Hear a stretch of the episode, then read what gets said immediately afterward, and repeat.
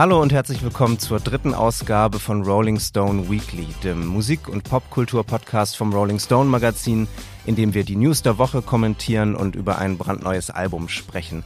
Mein Name ist Jan Jekal. Ich freue mich sehr, heute hier zu sein mit Mike Brüggemeier. Hi Mike. Hallo.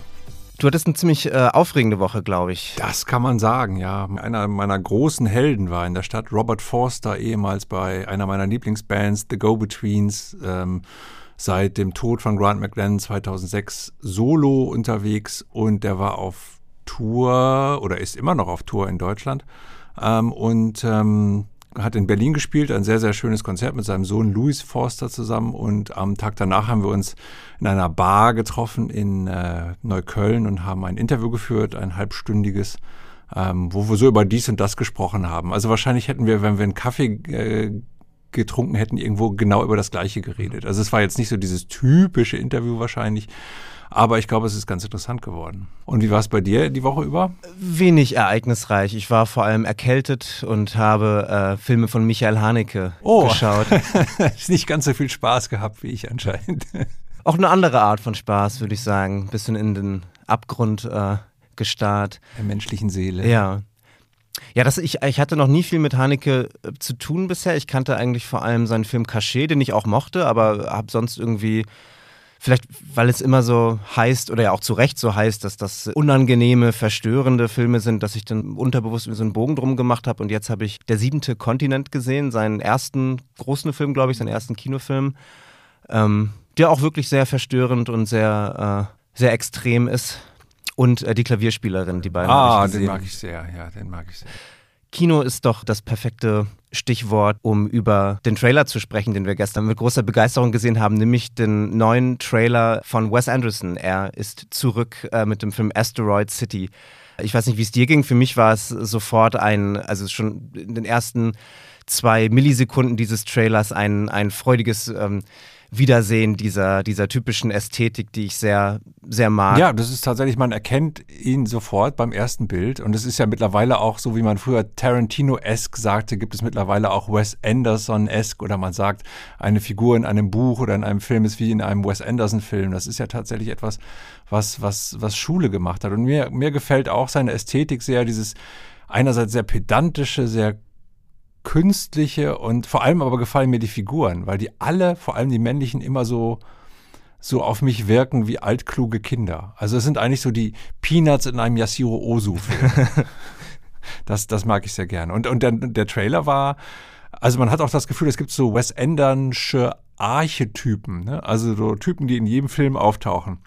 Der äh, kleine Junge mit der etwas zu großen Nase, äh, der die Bill Murray-Figur, die dieses Mal nicht von Bill Murray gespielt wird, sondern von äh, Tom Hanks. Ähm, das, das fand ich interessant. Und äh, was man ja immer beachten muss bei Wes Anderson-Filmen, äh, ist der Soundtrack. Ähm, und das auch schon bei diesen beiden, bei, bei diesem kleinen Trailer sind zwei Songs zu hören, zwei Songs über Züge. Train Songs, The Last Train to San Fernando von Johnny Duncan and his Bluegrass Boys und äh, der zweite ist Freight Train, dieser Elizabeth Cotton Song, aber in der Version von Nancy Whiskey und ich, wie heißt er? Ch Chess McDavid, glaube ich, and his Skiffle Group, also zwei Skiffle-Songs, also britische Lieder. Äh, ähm, britische Bands, die sich amerikanisches äh, Folk-Erbe angeeignet haben. Und das ist interessant, weil wer war großer Fan von Johnny Duncan and his Bluegrass Boys? Die Beatles. Also damals noch die Quarrymen, die waren auch beim Konzert von denen. Und ähm, wer hat die British Invasion ausgelöst? Die Beatles. Also geht es vielleicht in diesem Film um eine Art von Invasion? Wahrscheinlich. Also es wird angedeutet im Trailer, dass so etwas stattfindet da. Aber nicht von Briten, sondern von etwas weiter weg. Was ist die genaue Handlung? Weißt du da schon von dem Film? Ich weiß nichts genaueres, aber man, ich habe den Trailer gestern siebenmal gesehen vielleicht und, äh, und die letzten drei Male auf äh, 0,75 Geschwindigkeit, um, äh, um diese, diese Bilder, die ja so reich sind und so voller Ausstattung, ja wirklich zum, zum Bersten voll, um da so möglichst viele Hinweise aus denen zu äh, erlesen. Und also das, was ich mir zusammenreimen konnte, war, dass äh, Wes Anderson jetzt, nachdem er ja ein Jahrzehnt in Europa oder in Japan seine Filme hat spielen lassen, er lebt ja auch schon seit längerer Zeit in Paris und ist ja so ein Amerikaner in, in Europa Und diesen Film hat er in Spanien gedreht, obwohl er in den USA spielt. Also es ist seine Rückkehr äh, in die USA, äh, seine filmische Rückkehr in die USA. Es ist ein eine Art Western, ähm, spielt äh, in der Wüste, in der amerikanischen. Also wir sehen eine Wüstenstadt in Pastellfarben. Der Himmel leuchtet wirklich in so knalligem Hellblau. Wir sehen Sand und Steine und aber natürlich alles in seiner, seiner äh, Anderson-Ästhetik, also streng symmetrische Komposition, alles bis aufs letzte Detail genau ausgesucht und kontrolliert.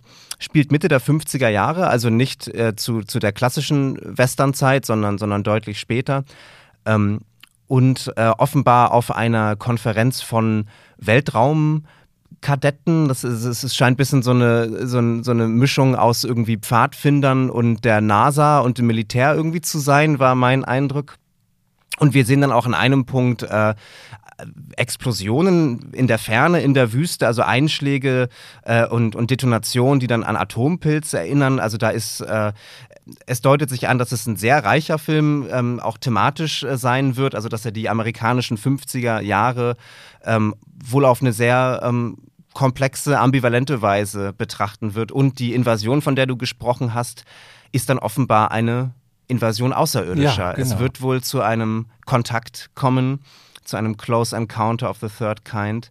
Und dieser Kontakt wird wahrscheinlich auch metaphysische Fragen aufwerfen. Also das legt der Trailer nahe, ähm, wenn die Figuren äh, Dialoge führen wie What's out there? The meaning of life? Maybe there is one. Oder How did the alien look at us? Like we are doomed. Maybe we are. Wow. Und es wird natürlich interessant sein zu sehen, wie Aliens aussehen, wie Wes Anderson sie sich vorstellt. ja, was glaubst du? Ich, ich glaube, wie irgendwie in einem so Universal-Horrorfilm der 30er oder so, könnte ich mir vorstellen. Ja, stimmt. Das, das ist eine gute, oder so, so Ed Wood oder so. Vielleicht so etwas amateurhaft auch. Kommen wir nun zum Zitat der Woche. Das äh, können wir dieses Mal nicht einspielen, äh, weil, es, weil es ein Zitat aus einem Text ist, äh, einem sehr schönen Text, den die Musikjournalistin Emma Madden für die Seite Pitchfork geschrieben hat. Sie war nämlich auf dem ersten Konzert äh, von Joanna Newsom in, ich glaube, vier Jahren oder so. Äh, das war ein Überraschungskonzert, wo Joanna Newsom, die amerikanische Folkmusikerin, die ja eine sehr einzigartige Künstlerin ist, eine, eine Hafenspielerin und eine sehr gute Pianistin, und das war nur das erste Konzert in ungefähr vier Jahren und das erste Mal, dass sie neues Material gespielt hat, Joanna Newsom, in acht Jahren. Also ein großes Ereignis. Und Emma Madden hat dann unter anderem eben geschrieben über dieses Konzert. She played a 15-minute song about a canary trapped in a coal mine. Also ein 15-minütiges Lied über einen Kanarienvogel äh, im, im Bergwerk. ja, irgendwie steckt die ganze Joanna Newsom da drin. Ne? Es, hat, es, hat auch, es hat auch eine Art von Spleen, äh, es hat auch eine Art von Melancholie und Nostalgie, weil natürlich, wenn man an Kanarienvögel und Bergwerke denkt, dann denkt man eben daran, dass früher die Bergarbeiter äh, öfter mal einen Kanarienvogel in einen, in einen Schacht fliegen lassen haben, um zu gucken, ob da irgendwelche Gase sind, die dafür sorgen könnten, wenn sie die einatmen, dass sie dass sie dann Schäden davon tragen. Und sobald der Kanarienvogel abstürzte und tot auf dem Boden lag, wussten sie, sie müssen diesen Schacht sofort verlassen. Also da ist tatsächlich amerikanische Geschichte drin, die ja immer eine große Rolle gespielt hat in, oder sehr oft in, in Joanna Newsoms Liedern. Ähm, das ist auf jeden Fall interessant und sowieso so Folk Tales und so. Also da freue ich mich, also auf den Song freue ich mich schon sehr. Also und 15 Minuten ist auch eine gute Länge für einen Joanna Newsom Song, finde ich. Also da ist es tatsächlich je länger, je besser. Ja. Ähm, die letzte Platte war ja Divers, mhm. 2015. Das war mein Lieblingsalbum des Jahres, hatte ich auf Platz 1 meiner. Ja, ich hatte es auch weit vorne gesetzt. und ich verdanke diesem Album, man soll es nicht glauben, aber glaube ich so den, den größten Rock'n'Roll-Moment meines Lebens.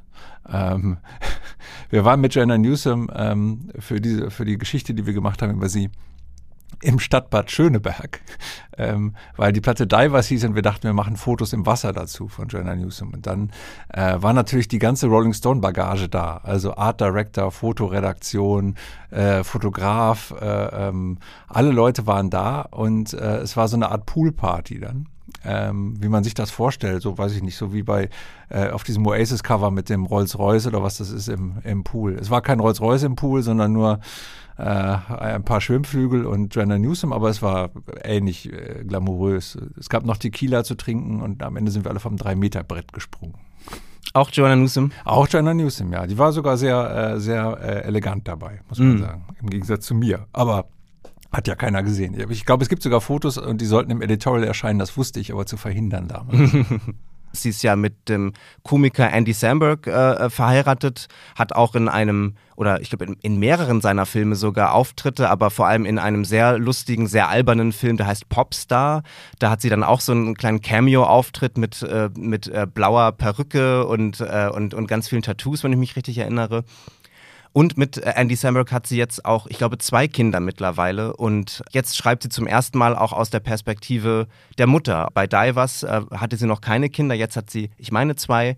Und das hat äh, Emma Madden von Pitchfork auch äh, betont, dass, dass wohl in vielen dieser Songs ähm, es um, um ein kleines Mädchen, um ihre Tochter geht, um, um persönliche Details und Momente. Und an einem Punkt singt Joanna Newsom wohl auch I am not alone, I have a daughter. Ah, Interessant.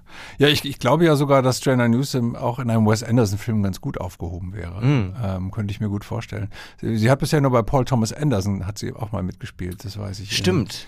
In, in äh, Inherent Vice. Genau, der ja. Thomas Pynchon Da war sie die Sprecherin, ne? Und ja. Ja, also äh, tolle äh, Künstlerin auf jeden Fall. Ähm, wir hatten sie auch mal auf dem Cover des Rolling Stone, ich glaube 2010. Da haben wir allerdings einen blöden Fehler gemacht. Da hatte sie einen einen Gürtel und an der Gürtelschnalle stand Bill. Und das war Bill Callahan, aber sie war da gerade nicht mehr mit Bill Callahan zusammen. Das war dann etwas, da war sie dann, glaube ich, zu Recht etwas angefasst, als sie dann so auf dem Cover erschien. Ja.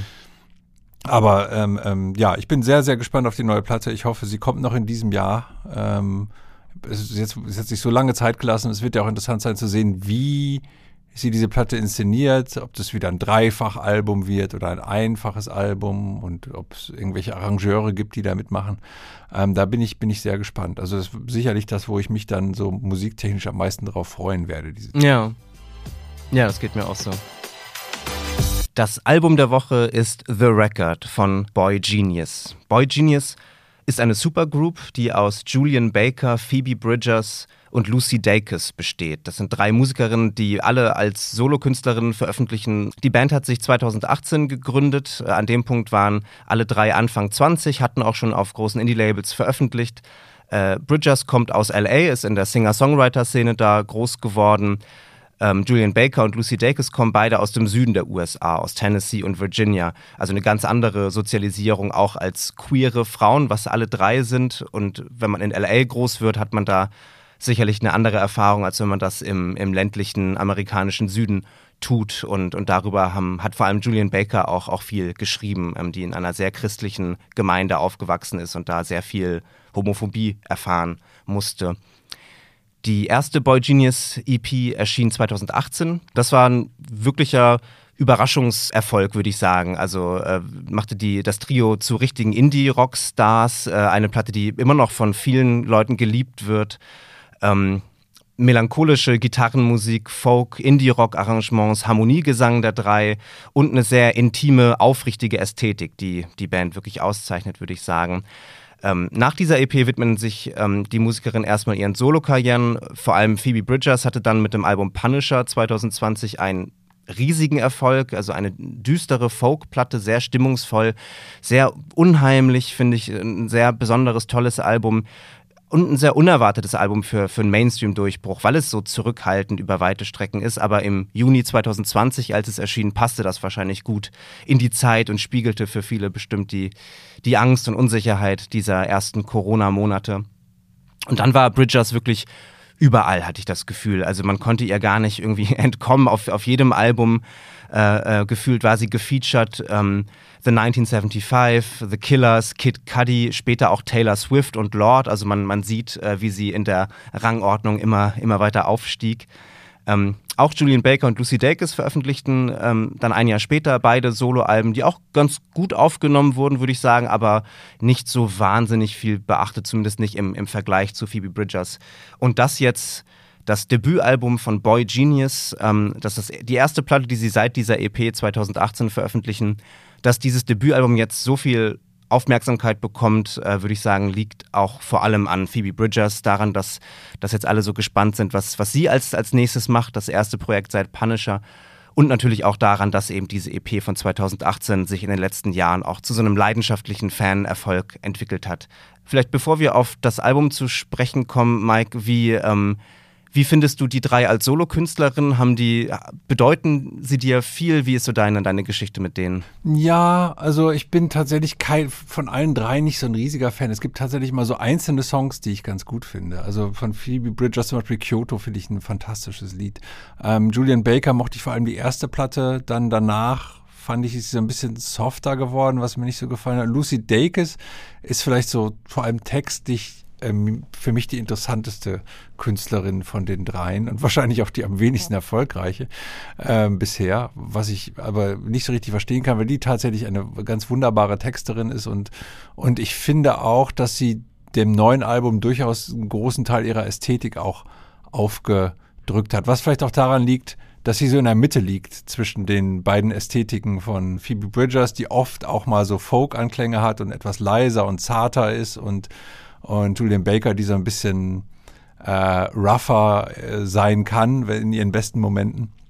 Und äh, ich glaube, Dacus ist, ist auch so eine Art verbindendes Element zwischen denen, auf mm. eine Art. Das kommt mir zumindest so vor. Und ähm, nee, also ich, ich mag, ich mag die, ich habe große Sympathien für die. Ähm, ich ähm, finde das auch interessant, die große Antizipation dieser dieser ersten Platte, also dieses ersten Albums, das sie zusammen machen, also dass sie dann auch, also wo sich die, die Antizipation auch schon widerspiegelt, dann The Record nennen. Da ist sie endlich, da ist eigentlich die Platte, auf die alle so lange gewartet haben. So, und äh, dann auch gleich Cover des amerikanischen und deutschen Rolling Stone. Äh, ja, auch ganz interessant, ähm, wie sie sich da inszeniert haben, nämlich sie haben quasi das Nirvana-Cover nachgestellt mhm. von 93 oder wann das war, ich glaube zu In Utero, das Cover. Ähm, und das ist ja sowieso so ein bisschen das, das, äh, die Methode dieser Band, Boy, die sich Boy Genius nennt, queere Songwriterin, die ähm, eben sagen, ja, wir sind, also wir sind auch, wir sind genauso gut, wir sind, wir haben das auch alles, wir haben auch die Schöpfungskraft und die, die, die, die, also Genius steht ja auch für Zeugungskraft, lustigerweise. Also da ist auch dieses queere Element natürlich irgendwie drin, sich so dann zu nennen. Ähm, das finde ich, finde ich ziemlich toll und sie spielen halt mit diesen ganzen Topoi des Indie-Rock und sogar darüber hinaus des Classic-Rock. Also es gibt unglaublich viele Anspielungen auf diese, auf dieser neuen Platte auch wieder.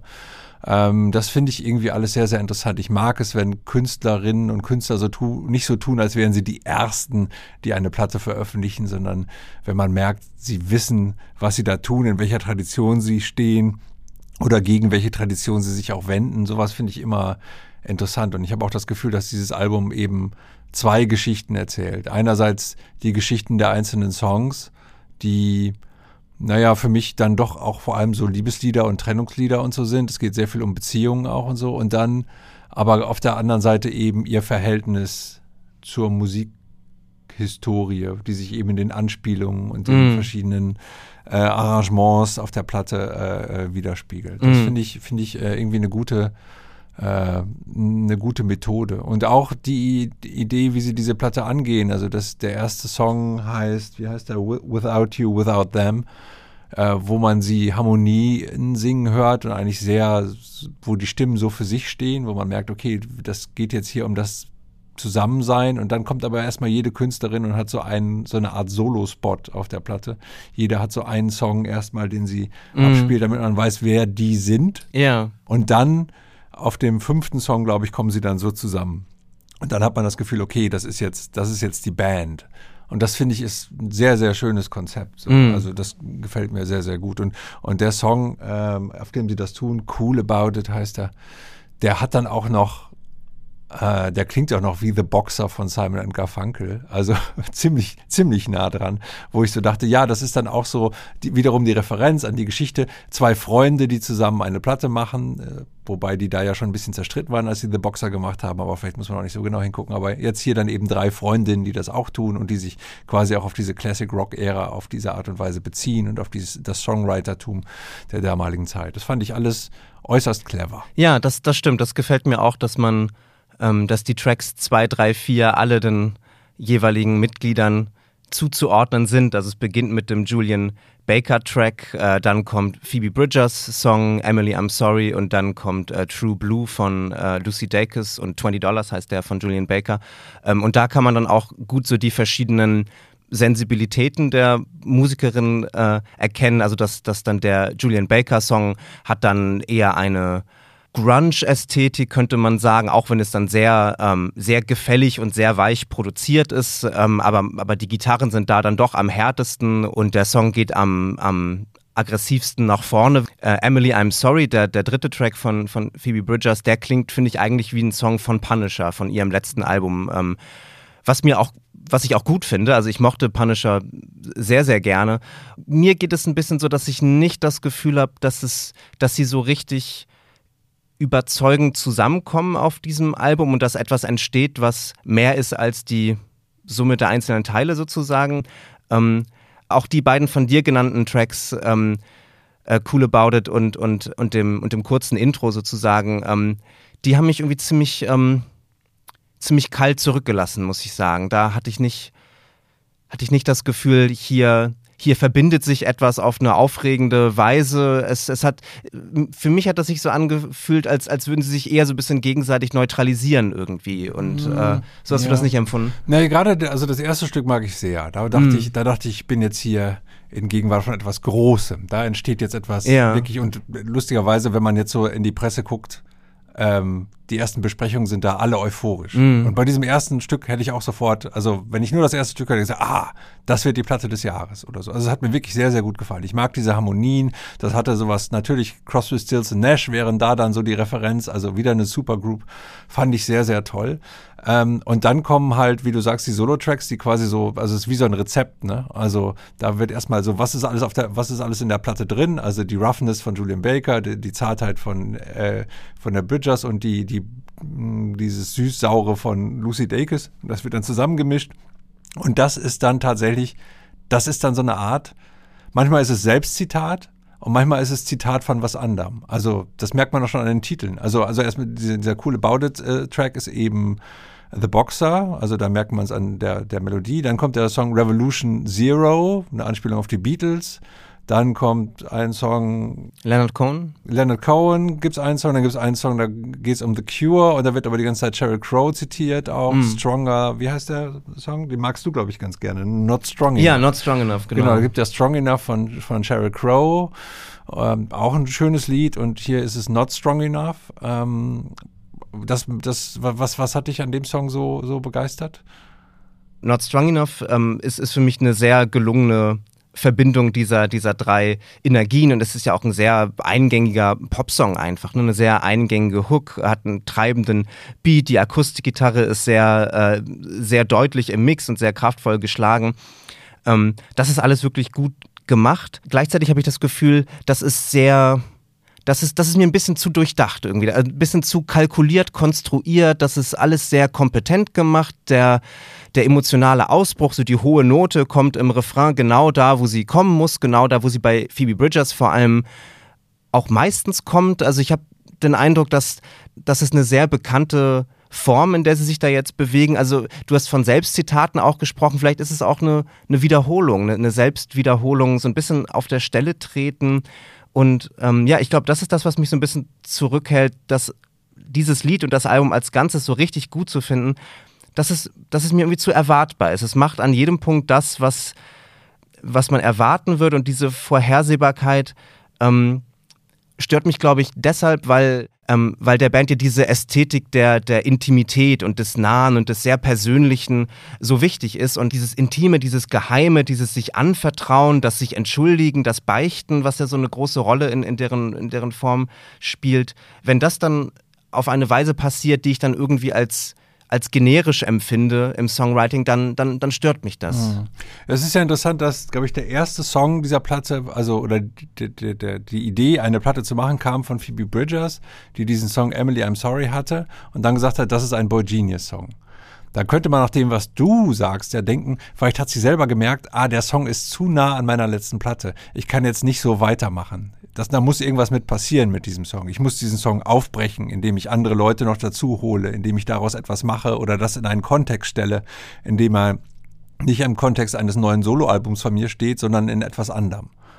Also könnte ein Soundtrack sein oder könnte eben In diesem Fall ist es, ist es dann eben äh, so ein, so ein Album, das sie mit, mit dieser Gru Gruppe eben machen.